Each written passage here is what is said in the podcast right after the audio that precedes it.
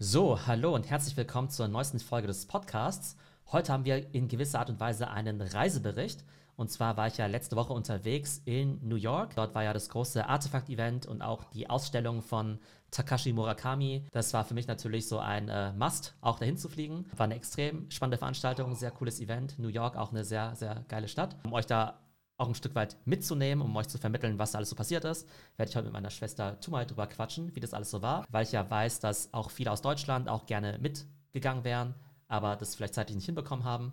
Also werde ich mein Bestes tun, um das Ganze möglichst detailliert und auch äh, ja, realistisch wiederzuspiegeln, damit ihr eben einfach ein Gefühl für diesen Trip bekommt. Hey Tumai. Hey Theo.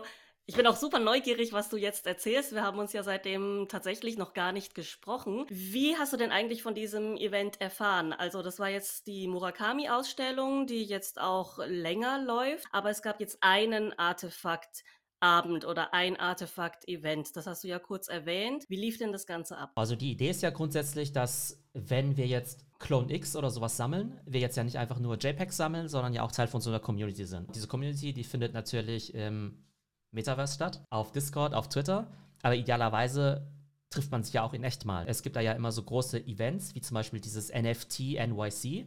Und in dem Rahmen treffen sich meistens die ganzen Communities. Also zum Beispiel letztes Jahr gab es ja auch dieses Sport Ape Fest. Dieses Jahr gibt es auch wieder. Die Doodles treffen sich da, Gary Vee und so weiter. Das heißt, wenn du eigentlich ganz viele Communities auf einmal treffen willst, dann ist eigentlich so NFT NYC so das Mecca. Das ist dann immer so im Juni, so eine große NFT-Konferenz, wo es total viele Vorträge und so weiter gibt. Und in dem Rahmen macht es natürlich Sinn, dass sich auch die Communities dann eben dort treffen. Tatsächlich wäre es sehr, sehr praktisch gewesen, wenn Artefakt jetzt auch bei NFT NYC mit dabei gewesen wäre. Aber die haben so ein bisschen ihr eigenes Ding gemacht, unter anderem deshalb, weil sie ja die Clone X-Kollektion ja auch zusammen mit Takashi Murakami, dem japanischen Künstler, ja auch gemacht haben. Der hat dann eben auch jetzt letzte Woche seine große Ausstellung in New York eben eröffnet. Die wird jetzt über ein paar Wochen laufen. Und wahrscheinlich haben sie eben gesagt, hey, wir wollen das irgendwie beides synchron machen. Deshalb machen wir das eben im Mai, ziehen uns so ein bisschen aus der NFT-NYC-Geschichte so ein bisschen raus.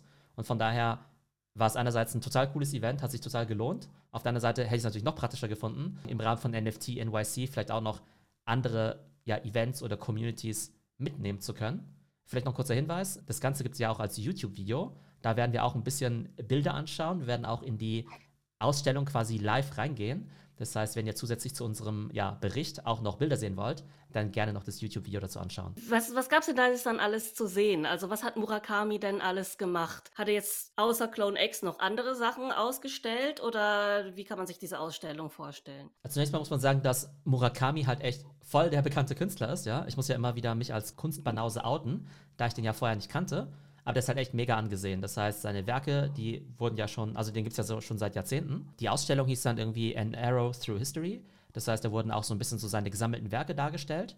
Vor allem eben aber einmal diese Murakami Flowers, die wir uns ja anschauen können. Ne? Das ist ja diese Kollektion, die jetzt ja auch als NFT rausgekommen ist vor kurzem. Aber dann eben auch speziell eben Clone X, wo wir eben auch gleich den mhm. virtuellen Rundgang machen. Spannend ist aber total, dass der halt viele klassische Sammler hat, die eigentlich mit NFT gar nichts zu tun haben. Das heißt, da waren auch Leute mit auf der Ausstellung mit dabei bei der Eröffnung, die halt so total bekannte Kunstsammler sind, viele Hedgefonds-Milliardäre, viele ganz bekannte Sammler und so, die eben schon seit Jahren oder Jahrzehnten irgendwie Murakami ganz cool finden und jetzt aber zum Teil auch ganz überrascht sind, was es mit diesen ganzen Clones und NFTs eigentlich so auf sich hat. Ah, okay, also hier traf quasi die NFT-Welt auf die traditionelle klassische Kunstszene auch. Genau, und deshalb waren in der Ausstellung halt diese ganzen NFT-Nerds, diese ganzen Clone mhm. X-Typen, ja, so Dudes, halt so wie ich. Und dann halt einerseits eben auch klassische Sammler. Und das hat das Ganze aber auch total spannend gemacht, weil dann eben auch gerade bei der Party und beim Dinner dann eben so ein bisschen so beide Welten aufeinander gestoßen sind. Das ist ja echt total spannend. Wie hast du eigentlich davon erfahren? Also wurde man da als Clone-Holder angeschrieben, dass jetzt dieses Event stattfindet? Musste man sich da anmelden, bewerben, registrieren? Konnte da jeder hin, der hin wollte als Clone-Halter? Oder wie lief das Ganze ab? Also das Ganze wurde schon vor ein paar Wochen angekündigt. Aber es war jetzt aus meiner Sicht jetzt nicht so super gut organisiert, ja. Insofern, dass alles sehr kurzfristig war. Es ist aber so, dass es halt an sich halt ein großes Event gab ähm, oder sagen wir mal, diese Party, das war am Mittwochabend, glaube ich. Und da war halt einfach Limited Capacity, ja. Da konnten einfach nicht so viele kommen. Es ist ja so, es gibt ja ungefähr, was, es gibt ja 20.000 Clones, die sind ungefähr auf 10.000 Leute verteilt. Also gibt es jetzt ungefähr 10.000 Leute auf der Welt, die eben Clone X halten. Jetzt konnten aber halt nur 1.000 Leute auf diese Party. Und ich habe auch relativ kurzfristig quasi erstmal eine Zusage bekommen, Das heißt, für die Party mhm. selbst, da brauchtest du halt schon A, überhaupt einen Clone, um dich da anzumelden. Das ist dann auch wieder dieses Ding, dass du dich quasi auf der Webseite einloggen musst mit deiner Wallet, mit deinem Clone X, um zu beweisen, dass du einen Clone hast. Dann hast du halt quasi deinen Clone-Pass bekommen. Alles so rundrum. Das heißt, sowohl die Ausstellung als auch ganz viele Side-Events, die waren dann sozusagen für alle offen, auch von der Community organisiert. Das heißt, da gab es doch total das Ra Rahmenprogramm wie Dinner am Tag davor, ähm, Treffen im Central Park, Picknick, zum Teil irgendwie äh, Helikopterflug, äh, Baseballspielbesuch, äh, Yachtausflug und so weiter und so fort. Mhm. Also richtig organisiert war eigentlich nur dieser eine Abend, dieser Mittwoch, diese große Party. Und sonst waren es halt einfach Leute aus der Community, die gesagt haben, hey komm, lasst uns doch mal zusammen, ich kenne mich in New York aus, ah, okay. ich organisiere mal das Dinner, komm doch da und dahin. Oder hey, ich organisiere jetzt die Yachtparty, das kostet jetzt, keine Ahnung, 150 Dollar oder sowas und wer Bock hat, kann sich anmelden. Ja, das ist ja cool. Also das heißt, die Leute haben sich untereinander auch einfach irgendwie schon vorher vernetzt, haben sich irgendwas überlegt an Programmen, wer was zusammen machen will und dann konnte man eben so einen Haufen ja, äh, Seiten-Events dann auch miteinander machen. Ja, genau. Und das ist halt das Coole in dieser Community. Also Community ist ja voll das Buzzword, ja. Und irgendwie denkst du ja schon, okay, mhm. gut, ja, okay, so ein bisschen so Eye-Roll, ja, irgendwie so Augenrollen, Community, bla bla bla. Aber hier ist es ja schon so, dass die Leute sich ja in Anführungszeichen ja schon so ein bisschen kennen aus Twitter und Discord und so. Aber du kennst den halt irgendwie nur als das komische Alien-Clone oder sowas, ja. Oder der komische Clone mit dem komischen Hut oder so. Und kennst halt irgendwie die Namen dazu. Und auf einmal war es dann halt echt so, dass man sich halt getroffen hat und dann so, ach hey cool, du bist der XYZ und so. Das war natürlich schon ganz witzig. Viele kamen dann eben auch an und haben sich ihren Clone quasi aufs T-Shirt draufgedruckt, dass man sie eben wiedererkennen konnte. Und dann also dann so wie statt witzig. diese Namensschildchen, die man früher oder, oder die man eben traditionellerweise auf so Konferenzen trägt, hat man jetzt dann stattdessen seinen Clone auf dem T-Shirt oder wie? Ja, genau, ja, das war echt, eine, das war echt ganz witzig. Ne? Und dann gab es dann halt auch, schauen uns ja nochmal die Eindrücke an, aber man hat dann eben auch die Gründer dann eben auch getroffen von Artefakt mal den Murakami irgendwie selbst getroffen. Hier ist ein Foto von mir mit den äh, Artefakt-Gründern eben noch mit drauf. Der Chris Lee, der mit diesem coolen äh, Hut da, der ist ja auch Vietnamese, also der in Amerika lebt. Der Benoit ist ja Franzose. Der andere heißt äh, Saptio, der lebt irgendwie, ich glaube, der lebt auch in den USA. Das heißt, die kennt man halt quasi alle so vom, von Twitter halt irgendwie, ja. Aber das ist ja auch die Idee vom Metaverse, ja, dass ne, du quasi ja irgendwann so digital und physisch irgendwie so zusammenbringst. Und von daher war das ein total cooler Anlass, nicht nur das Team zu treffen, sondern eben auch die ganzen anderen Leute, die man so eben aus der Community ähm, so kennt, die dann eben auch coole Events organisiert haben, vollkommen unabhängig von dem großen Main-Event von dieser Clone Party. Ja, voll gut, aber lass uns doch da einfach mal reinschauen. Du hast mir ja auch was mitgebracht, was du mir zeigen kannst. Wie gesagt, die Zuhörer, die das auch mal sehen wollen, gerne hier zu uns ins YouTube-Video reinschauen. Vielleicht kannst du mir einfach mal ein bisschen was zu den Ausstellungsstücken sagen. Genau, also vielleicht zur Orientierung. Ich selbst bin jetzt auch kein New York-Experte. Ich war erst ein paar Mal dort aber es gibt natürlich Manhattan, ne, der große Teil, das, was man so unter New York dann eben auch ja, versteht. Und da gibt es ja hier den Central Park und dann gibt es eben die Upper West Side und die Upper East Side und dort sind dann eben auch die ganzen ja, fancy Hotels und Galerien und Shops und so weiter. Und dort fand dann eben auch diese Ausstellung statt, in dem Gagosian, also Gagosian wird es geschrieben, benannt nach dem Gründer von diesen Galerien, Larry Gagosian. Und diese Party selbst, über die wir dann sprechen werden, die fand dann eben in Brooklyn statt. Und Brooklyn ist ja eher so der coole Teil von äh, New York, was halt so ein bisschen hipper ist. Aber die meisten Leute, die nach New York gehen, die sind halt primär eben in Manhattan wahrscheinlich. Und dann gab es eben hier diese Ausstellung. Das war eigentlich gar nicht so eine wahnsinnig große Ausstellungsfläche. Und da können wir jetzt mal zusammen rein. Das Coole war eben auch, dass sie halt natürlich die physische Ausstellung hatten. Gleichzeitig gibt es das Ganze aber eben auch als Metaverse Experience. Man kann sich eins zu eins die Ausstellung eigentlich auch angucken. Ähm, das machen wir jetzt mal hier gemeinsam und laufen jetzt mal hier rum. Und du siehst dann eben hier. Also das heißt, dort sah es auch genauso aus wie genau, jetzt, ja. Dort wenn, wir, Prinzip, wenn wir virtuell drin sind. Im Prinzip sah es da jetzt genauso aus. Vielleicht kannst du ja mal beschreiben, was du da siehst. Also ein relativ kahlen weißen Raum mit lauter Clones an den Wänden. Ich sehe hier auch eine 3D oder zwei 3D-Skulpturen, die in der Mitte vom Raum stehen. Relativ schmucklos alles, würde ich jetzt mal sagen. Vielleicht ist es so minimalistisch beabsichtigt. Ja, und da habe ich irgendwie so ein komisches Schwert oder sowas noch an der Wand gesehen. Was ist das? Da kannst genau, du ja dann das, auch noch mal hin. Das Schwert ist das, genau, ist das Artefakt-Logo. Das sieht ja so mhm. ein bisschen aus wie, eigentlich sieht das äh, Logo ja so ein bisschen aus wie so ein Nike-Zeichen aber das wurde speziell nochmal designt mit diesen Murakami-Farben und eben auch dieser charakteristischen Zunge da. Aber tatsächlich war es dann so, dass ja die Bilder, die da an der Wand hängen, die gehören auch alle dem Murakami selbst. Der hat die zum Teil extra für die Ausstellung gekauft, hat ja zum Teil ja auch ganz, ganz teure NFTs quasi auf OpenSea gekauft, damit er die quasi besitzt, um die dann eben auch. Also, Moment, er hat also seine eigenen Kreationen jetzt nochmal gekauft für sich, um sie dort auszustellen. Ja, genau. Also irgendwelche Leute wie mhm. ich oder andere haben die ja gemintet. Und dann ja. hat mhm. Murakami selbst nochmal gesagt, okay, ein paar davon will ich auch ausstellen oder ich will, dass die mir gehören. Und da hat er zum Teil ja auch immer für ganz absurde Preise selbst welche auf OpenSea gekauft, man sich dann auch immer schon gewundert hat, äh, Moment mal, warum kostet jetzt der ganz normale menschliche Clone, warum wurde der jetzt für 200.000 Dollar verkauft oder sowas?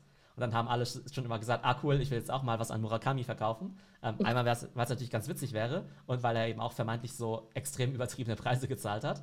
Aber es war dann eben so immer so dieser, dieser Insider. Also das heißt, man konnte da jetzt dann in diesem Raum rumlaufen und dann gab es große Drucke von diesen Clones, die es normalerweise eben nur virtuell gibt. Waren die dann auf Leinwand gezogen und wie groß waren die dann in echt? Die waren ungefähr so 80 mal 80 Zentimeter groß, manche waren so ein bisschen größer. Was man jetzt natürlich hier nicht sieht, jetzt bei unserem äh, Video unbedingt, ist, dass es dort so Augmented Reality Effekte gab.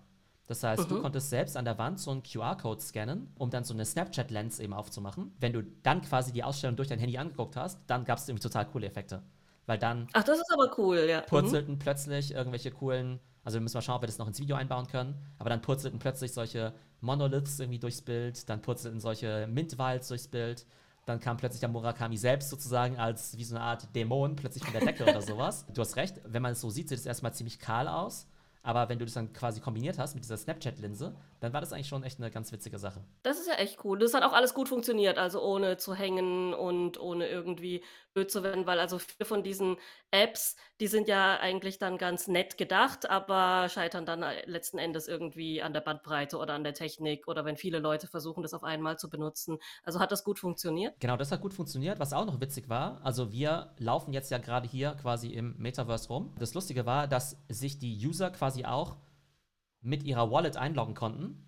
Und dann liefst du halt quasi wie so ein kleines Männchen, quasi auch durchs Metaverse. Das heißt, da waren dann quasi die Leute, die jetzt zum Beispiel in Deutschland unterwegs waren, auch aus unserem Discord, die waren dann sozusagen zeitgleich auch in der Ausstellung. Und man konnte die sozusagen als kleines Avatar-Männchen da auch rumlaufen sehen. Und die haben sich ja quasi getroffen, zeitgleich, im Metaverse. Das war irgendwie schon ganz witzig. Konnte man da diese Bilder dann auch direkt irgendwie kaufen oder konnte man überhaupt da irgendwas kaufen? War das eine reine Kunstausstellung oder war das auch irgendwie eine Verkaufsfläche, wo der Murakami da etwas, ja, verkauft hat. Man konnte definitiv Sachen kaufen, sowohl die Kunst als auch ganz viel Merchandise. Was meinst du denn, was so ein Ding jetzt gekostet hat? So ein Bild. Schwer zu sagen. Also wenn das NFT eben schon so teuer war, ich denke mal, dass das gedruckte Bild wahrscheinlich noch teurer ist. Aber wahrscheinlich bekommt man ja das NFT dann immer auch gleich dazu, oder? Und nicht nur den Druck. Also angeblich war es kein Druck, sondern angeblich wurde es richtig gemalt, ja. Also ich kenne mich mit Kunst nicht aus, von daher weiß ich jetzt nicht, welcher Teil gedruckt ist und welcher Teil vielleicht auch tatsächlich per Hand gemalt wurde. Aber es war jetzt nicht einfach nur wie das, was ich mir jetzt irgendwie im Internet bestelle für irgendwie 29 Euro oder so. Aber tatsächlich kosten diese Bilder hier, glaube ich, angeblich 400.000 Dollar ohne das NFT. Ja, das heißt, du hast ohne das NFT, also nur dieses Bild. Genau, dieses, okay, NFT. vielleicht handgemalte Ölbild oder was das vielleicht ist, Acryl oder keine Ahnung, aus was das äh, besteht. Wow, okay, das ist schon echt viel. Genau, und die größeren, die haben wohl 800.000 gekostet oder fast eine Million. Ja? Das ist ja total verrückt, ja. Okay, gut, ich kenne mich mit diesen Kunstpreisen auch wirklich überhaupt nicht aus. Kann ich auch wirklich überhaupt nicht sagen, ob das jetzt angemessen ist. Aber äh, gut, ist es ja, sind es dann Unikate, irgendwie noch unterschrieben oder sowas? Ähm, oder das sind dann schon Unikate, genau. Und dieses große Artefakt-Logo, was halt irgendwie so im Prinzip so ein großes Hartplastik-Ding war. Ich habe da auch jemanden beim Abendessen getroffen, der das Ding gekauft hat. Für wahrscheinlich irgendwie 800.000 oder eine Million oder sowas. Aber der war auch großer Clone-Sammler. Aber das mhm. Ding ist ja, ne, ich glaube, also in dieser NFT-Welt, da reden wir ja schon immer über große Beträge oder sowas, ne? Irgendwie so, boah, krasser Clone für 50.000, 100.000, 200.000 oder sowas. Ich glaube, in der richtigen Kunstwelt sind es ehrlich gesagt alles noch Peanuts. Also da gibt es halt Leute, die kaufen ja Sachen für 50 oder 100 Millionen, wenn es denen halt einfach gefällt. Ja. Weil wenn du halt Milliardär bist, ja, dann ist ja auch ein bisschen egal, ja. Willst du es halt einfach haben, ja. Und wenn du dann der Meinung wärst, wenn es da vielleicht auch sogar noch eine Auktion gibt und eine Versteigerung und du bist halt irgendwie der Meinung, du willst halt unbedingt das Ding haben, dann ist wahrscheinlich irgendwie eine Million mehr oder weniger irgendwie auch egal. Tatsächlich waren da auch schon total viele von den Dingern auch schon abverkauft, als wir dann eben dort waren. Gleichzeitig gab es ja auch noch diese Flower-Ausstellung mit diesen irgendwie Tausenden von Blumen. Da gab es übrigens auch total cooles Augmented Reality. Konntest du quasi auch so einen Snapchat-Filter machen und dann kamen aus dem Boden plötzlich so ganz viele Pflanzen und Blumen und Gräser irgendwie raus, als ob du in so einem virtuellen Ach, Garten süß. stehen würdest. Das war auch echt total cool. Gut, also man hat sich zumindest echt Gedanken gemacht, dass es eine gute User Experience gibt. Ja, das auf jeden Fall. Es hat auch total viel Spaß gemacht. Und ich meine, also ich habe mir mit, mit Kunst ja echt nichts am Hut irgendwie. Also ich kenne mich da irgendwie null aus, ne? Aber ich bin natürlich da hingekommen und kannte natürlich die meisten Werke natürlich schon, ja, und kenne natürlich die ganzen Sachen. Und es ist halt total witzig, weil ich mir so vorstelle, wie halt so richtige Kunstsammler, vielleicht auch weil die Nerds sind und irgendwie sagen, ja cool, das ist ja der Picasso von was weiß ich wann oder so, ne? Oder die frühe Epoche oder so. Und ich bin dann so da mit den anderen so rumgenördet und habe dann gesagt, oh cool, das ist ja die Flower XY oder das ist ja der Clone mit den, was nicht, irgendwie fünf Murakami-Drips und so weiter, ne? Das waren dann. Konntet ihr dann ein bisschen fachsimpeln zusammen, ja. Waren wir quasi so die Experten. Da gab es halt auch noch so total viel Merchandise, ja. So Drucke und Kissen und was weiß ich was, was auch mega schnell ausverkauft war. Also war echt eine mega große Schlange. Und dieses Zeug ist dann, geht dann aber total auch für voll die Fantasiepreise weg.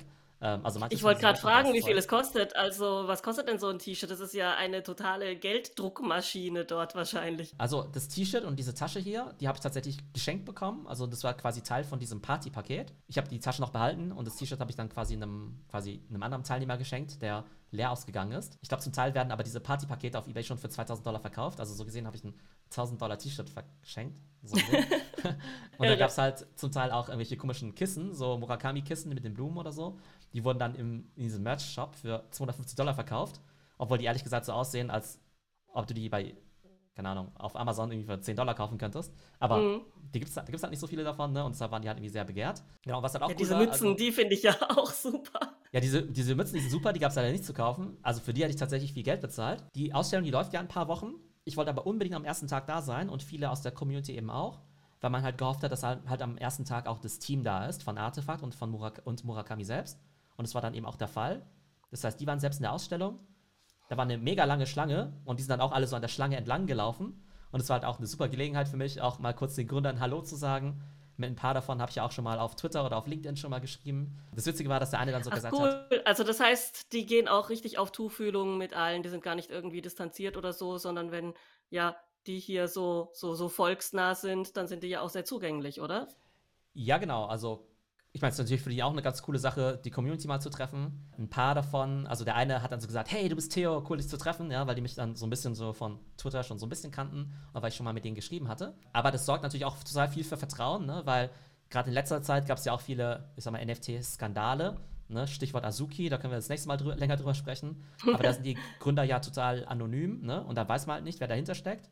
Und da einfach die Tatsache, dass du halt weißt, wer die sind, wie die heißen, dass die da irgendwie rumlaufen dass du da auch die Gründer siehst und irgendwie auch den Murakami als so diesen alten Opa oder sowas. Das verleiht dem Ganzen halt irgendwie schon ziemlich viel ja, Menschlichkeit und auch äh, Legitimität irgendwie. Und dann weißt du halt, okay, das sind halt nicht einfach nur so random Typen, äh, die halt da irgendwelche so JPEGs raushauen, sondern es sind halt schon Leute, die halt da eine Firma aufbauen wollen. Und ne, die man dann eben auch treffen kann und die halt auch einen sehr, sehr sympathischen Eindruck machen. Und der Murakami, was ist das so für ein Typ? Also der sieht jetzt sehr lustig aus für mich. Ähm, was hat er für dich für einen Eindruck gemacht? Keine Ahnung, also ich bin ja kein so großer Japan-Kenner oder sowas, ja. Aber irgendwie muss ich halt, es ist halt irgendwie so ein netter Opa irgendwie. Ich muss irgendwie dann immer an Mr. Miyagi denken von Karate Kid oder so, ja. weil es vielleicht, weil es die einzigen älteren Japaner sind, die ich irgendwie kenne. Äh, kenne in Anführungszeichen. Ähm, ich weiß gar nicht, wie alt er ist, ehrlich gesagt, ob der jetzt irgendwie 60 oder 70 oder so ist, ne? Aber der hat einen sehr, sehr netten Eindruck gemacht. Ähm, was dann cool war, wir waren dann ja eben auch auf dieser Party dann eben noch. Es war dann halt irgendwie so eine coole Lagerhalle da irgendwie in Brooklyn sozusagen am Hafen. Sieht ein bisschen aus wie eine Rave, also jetzt läuft es gerade ohne Ton, aber es könnte jetzt auch irgendwie eine Rave sein von den Bildern her. Da lief auf jeden Fall äh, viel elektronische Musik. Da gab es dann eben diese Einlasskontrolle mit diesen Clone-Pässen und so. Gab es halt irgendwie coole Projektionen an der Wand, ne? Irgendwie auch halt mit den Artefakt-Sachen, mit Clones, mit diesen Sneakern und so. Ähm, dann gab es irgendwie Eis in äh, Murakami Flower Form. Und dann war Murakami selbst irgendwie auch da und hat auch zum Teil so ein bisschen so on stage so ein bisschen gedanced und so. Und mhm. dann gab es halt auch noch so eine VIP-Section, da war ich selbst nicht. Da war halt das Team und der Murakami, bekannte NFT-Influencer. Auch dieser Fivocious, ne? Fivocious ist ja auch der Typ, von dem ich auch mal diese Sneaker gekauft habe. Der war auch am Start. Ähm, Farouk ist irgendwie auch so ein NFT-Influencer. Jeff Staple, von dem ich auch mal so quasi NFT-Sneaker gekauft habe. Also es war echt schon äh, ganz cool, was da am Start war. Und insgesamt war das echt schon eine ganz coole Stimmung. Also ich bin jetzt nicht so der große Party Partygänger. Ja, Partygänger oder so. Mhm. Das war einfach ganz angenehm, halt irgendwie zu wissen, dass die da alle am Start sind und dass man sich natürlich dann eben auch mit vielen anderen unterhalten konnte. Was hast du denn gemacht mit den anderen Clone-Holdern? Du hast dich ja auch irgendwie zum Essen mit ein paar Leuten getroffen. Wir haben ja kurz mal gechattet in der Zeit, als du dort warst. Und du meintest, es gab ein Extra-Treffen für ähm, Clone-Halter, die sehr viele Clones hatten. Wie war das denn? Also hier ist ein Foto von denen, äh, was auch leicht absurd aussieht, ne? aber da waren halt so ein paar größere Klonhalter drauf, die kennt man quasi von Discord. Der links ist so einer aus Frankreich, Rolito heißt der. Dann eben einer aus England, irgendwie Riddler. Dann eben Lucas, der ja auch Deutscher ist, von dem ne, wir ja auch mhm. schon mal gesprochen haben. Das ist ja dieser weltweit größte Clone-Halter. Dann hier ist der Benjamin, der ist auch aus Deutschland. Dann ist hier jemand aus Singapur eben angereist. Auf unserem Gruppenbild, da haben wir dann quasi alle unsere Clone-Köpfe irgendwie drauf.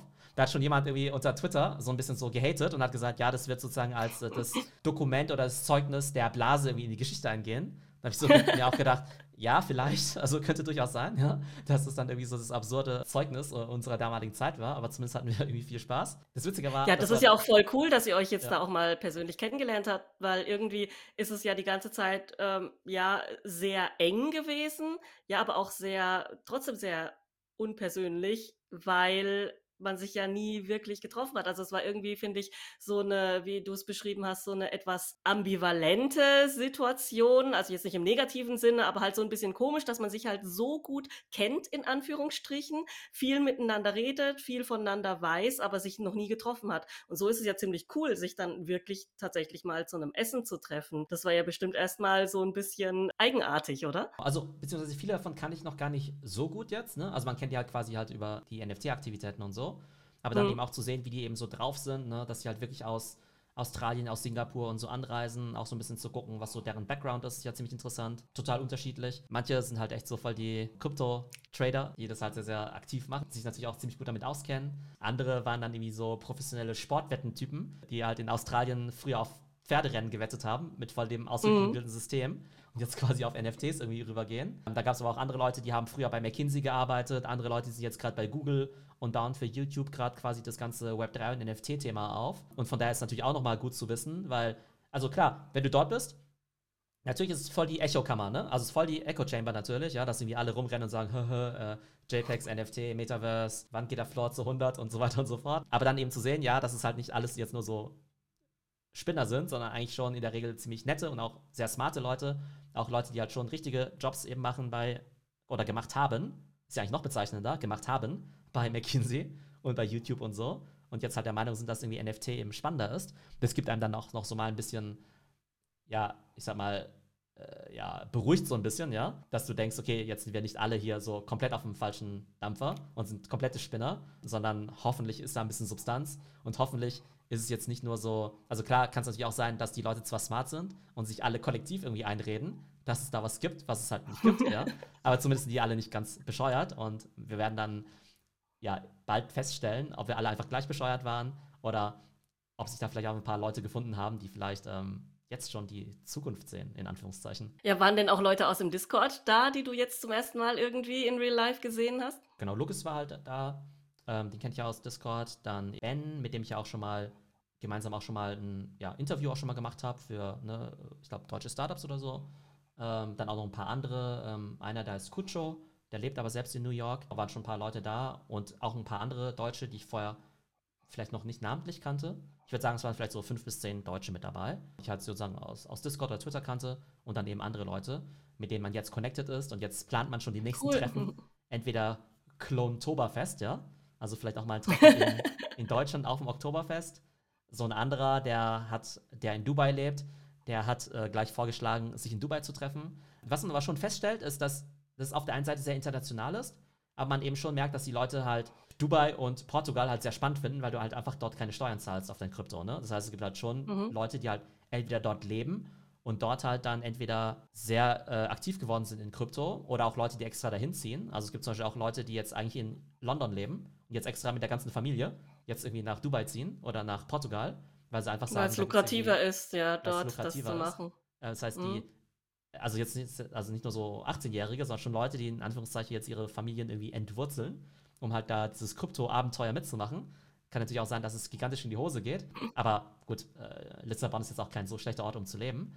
Ähm, aber es finde ich einfach so ganz interessant, weil sich dann ja schon diese Krypto-Ökosysteme aufbauen, NFT-Ökosysteme und da ist natürlich jetzt irgendwie Deutschland mit, sagen wir mal, äh, verhältnismäßig viel Regulierung, beziehungsweise äh, 42 Prozent äh, Einkommensteuer zumindest jetzt dafür jetzt nicht der optimale Ort. Ich denke, das ist auf jeden Fall für viele Leute, die sich da wirklich damit befassen und davon leben können, ja, sehr spannend irgendwie in Länder zu gehen, wo das nicht so krass besteuert wird. War denn dieser große Crash letzte Woche ein Thema da unter diesen ganzen Leuten, die sich ja da wirklich sehr intensiv mit der Thematik befassen? Oder wart ihr da eher so auf eurer Artefakt, ähm, Party irgendwie so in eurer Bubble und habt da gar nicht so über diese ganzen Negativentwicklungen gesprochen, die da letzte Woche die Kryptowelt und die NFT-Welt so ein bisschen erschüttert haben. Im Augenblick ist ja ein ziemlicher Bärenmarkt, ne? also sowohl der mhm. Ethereum-Preis ist ja runtergegangen, als auch die Floorpreise der meisten Kollektionen, inklusive Clone X, ja. Die meisten haben halt auf Papier halt schon recht viel Geld verloren. Aber verloren ist es ja erst, wenn du es realisierst und verkaufst. Ne? Von daher kann man schon sagen, dass letzte Woche somit die schlimmste Woche war in der NFC-Szene bislang. Ja? Also definitiv keine gute Zeit. Die Leute haben es relativ gelassen genommen, glaube ich, weil die halt alle schon relativ langfristig investiert sind, weil sie halt wissen, okay, gut, ähm, also im, Prinzip ist es ja so, du weißt bei NFT ja nie, welche Kollektion genau erfolgreich sein wird, ne? Aber wenn du grundsätzlich dran glaubst, dass die, an diesem Metaverse und NFT-Ding halt was dran ist, dann bist du bei Clone X und Artefakt halt auf jeden Fall in den besten Projekten mit drin.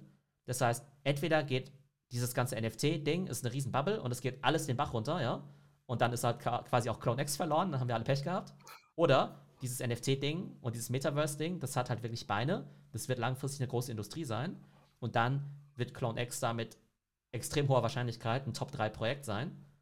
Ob das am Ende bedeutet, dass ein Clone X 5 Ethereum oder 500 Ethereum wert sein wird, who knows, ja. Aber zumindest nach dem Trip habe ich zumindest nochmal deutlich mehr Vertrauen in dieses Projekt und auch in diese Community, weil ich einfach einen Eindruck habe, dass es halt nette Leute sind, dass die Gründer irgendwie seriöse Leute sind und dass da halt einfach jetzt viele kompetente Leute mit dabei sind, was ja auch zum Beispiel Nike auch mit beinhaltet. Das heißt, da waren natürlich auch Leute von Nike mit dabei, die ja den ganzen Laden gekauft haben. Ja, cool. Also das ist schon mal gut zu hören, wenn du sagst, dass du da jetzt mehr Vertrauen hast, nachdem du dort warst. Würdest du sagen, das ist etwas, was man generell verfolgen sollte als Firma, so eine Community aufbauen um ein NFT herum und auch so Real-Life-Events. Was ist dein Fazit aus diesem ganzen Erlebnis? Also ich glaube, das, was im NFT-Space gerade passiert, ist, dass da einfach neue Brands einfach gebaut werden, ne? Das Artefakt quasi wie das Nike, das Metaverse und so weiter ist. Und so weiter ist. Ich glaube, da werden aber nicht nur neue Brands gebaut, sondern eben auch quasi Community-geführte Brands. Ist halt auch wieder so voll das Mega-Buzzword.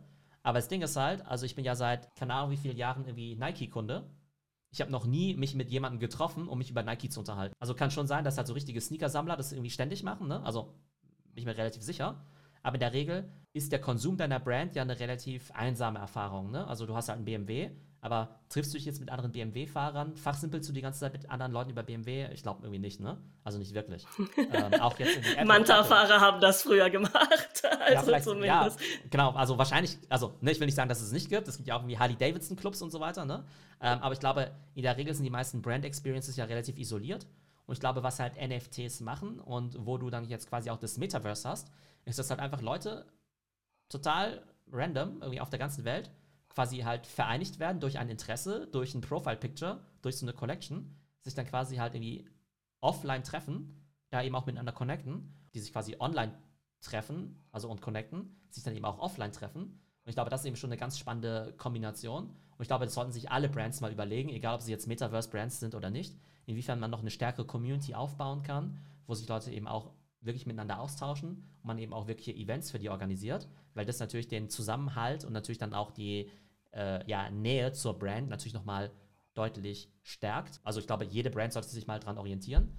Weiß nicht, wie siehst du es jetzt, nachdem du ja einerseits ja schon seit über einem halben Jahr weißt, wie diese ganze Clone-Geschichte irgendwie läuft und sich das jetzt sozusagen jetzt nicht, äh, ja, nicht der Kreis unbedingt schließt, aber man ja irgendwie doch sieht, wie sich das jetzt eben auch sozusagen in der echten Welt sozusagen widerspiegelt. Was ist denn so dein Eindruck? Also mein Eindruck ist, dass es äh, ja eine Sache ist, die sehr gut jetzt auch in diese ganze Pandemiezeit gepasst hat. Also, weil du ja gerade gesagt hast, so ja, viele Experiences Viele Erfahrungen sind halt sehr isoliert, wenn man auch Fan von irgendetwas ist oder irgendetwas benutzt. Und ich glaube, hier bestand ein ganz großes Bedürfnis eben auch nach Verbindung. Und das wurde hier sehr gut aufgefangen von Artefakt, von Nike, auch von Murakami. Irgendwie hat es hier funktioniert, die Leute zusammenzubringen und ähm, eben über dieses Interesse ja zu vereinen. Und da bestand einfach eine sehr hohe Motivation, denke ich, durch diese ganze Corona-Situation jetzt. Ob das jetzt außerhalb von Corona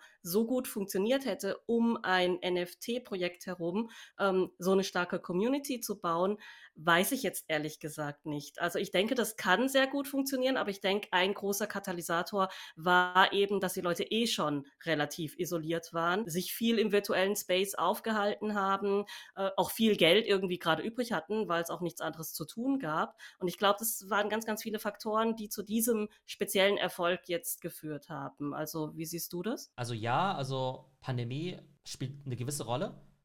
Am Ende glaube ich aber, du lernst halt heutzutage halt Leute online kennen. Und das ist ja so wie Online-Dating. Früher hast du gesagt, es ist aber komisch, dass du jetzt jemanden online kennenlernst. Ich glaube, heute sind ja irgendwie, keine Ahnung, 80% der Dates oder sowas oder 80% der Beziehungen, die starten ja heute online über Tinder und so. Auf und jeden Fall, ja. Wie wahrscheinlich ist es denn heute, dass du jemanden in Real Life kennenlernst? Also wenn man mal ganz realistisch ist, ja. Also klar, du gehst an die Uni, dann gehst du halt irgendwie bei irgendeiner Firma arbeiten, also auch jetzt ohne Pandemie, und dann hast du halt irgendwie so zehn Kollegen, die vielleicht auf deinem Flur sitzen, ja. Dann gehst du ab und zu zu ein paar Events. Aber wie würdest du denn jetzt als jemand, der in München lebt, jetzt jemals in Real Life jetzt jemanden kennenlernen aus Australien. Ist ja extremst unwahrscheinlich. Von daher glaube ich halt schon, dass halt solche Communities, ob NFT oder nicht, halt schon die Art und Weise sind, wie man halt Leute kennenlernt. Discord und Twitter und Profile Picture Collections, Clubs und solche Offline-Events, die helfen halt quasi, so eine Art ja, Zusammenhalt oder Community eben zu bauen. Deshalb hat auch irgendjemand mal vor längerer Zeit gesagt, naja, diese ganzen NFTs und Profile Picture Collections sind im Prinzip heute eine, einer der Wege, um quasi mhm. neue Freunde zu machen. Also quasi NFT. Und so gesehen ist es ja total cool, wenn man dann eben auch Leute auf der ganzen Welt oder aus der ganzen Welt kennenlernt, ja. Und da ist das Medium ja eigentlich so gesehen egal. Also ob das jetzt irgendwie ist, weil man sich für, keine Ahnung, Schwertfischen interessiert oder was weiß ich was, ja. Also es gibt dann halt irgendein gemeinsames Interesse und das ist erstmal der erste Anknüpfungspunkt. Und so gesehen finde ich das total cool, wenn man da dann eben neue Leute kennenlernt, die mit einem ja auf mehreren Ebenen einfach auf einer Wellenlänge sind. Das wird halt der nächste Schritt sein, dass idealerweise sich solche Communities dann eben auch treffen, ohne dass man da ein teures JPEG irgendwie haben muss, ja. ähm, oder dass es eben auch mit äh, 5 Euro JPEGs oder so funktioniert. Aber ich glaube, das Ding halt, das Ding ist halt irgendwie schon, dass einfach die Leute sich einfach ein bisschen, ja, mehr damit identifizieren, wenn sie vielleicht ein bisschen was investieren, ne? Also es muss ja gar nicht so viel sein, aber vielleicht ein bisschen was. Super, dann vielen Dank für deinen Bericht aus New York. Fand ich sehr spannend und bis zum nächsten Mal. Bis zum nächsten Mal. Ciao. Tschüss.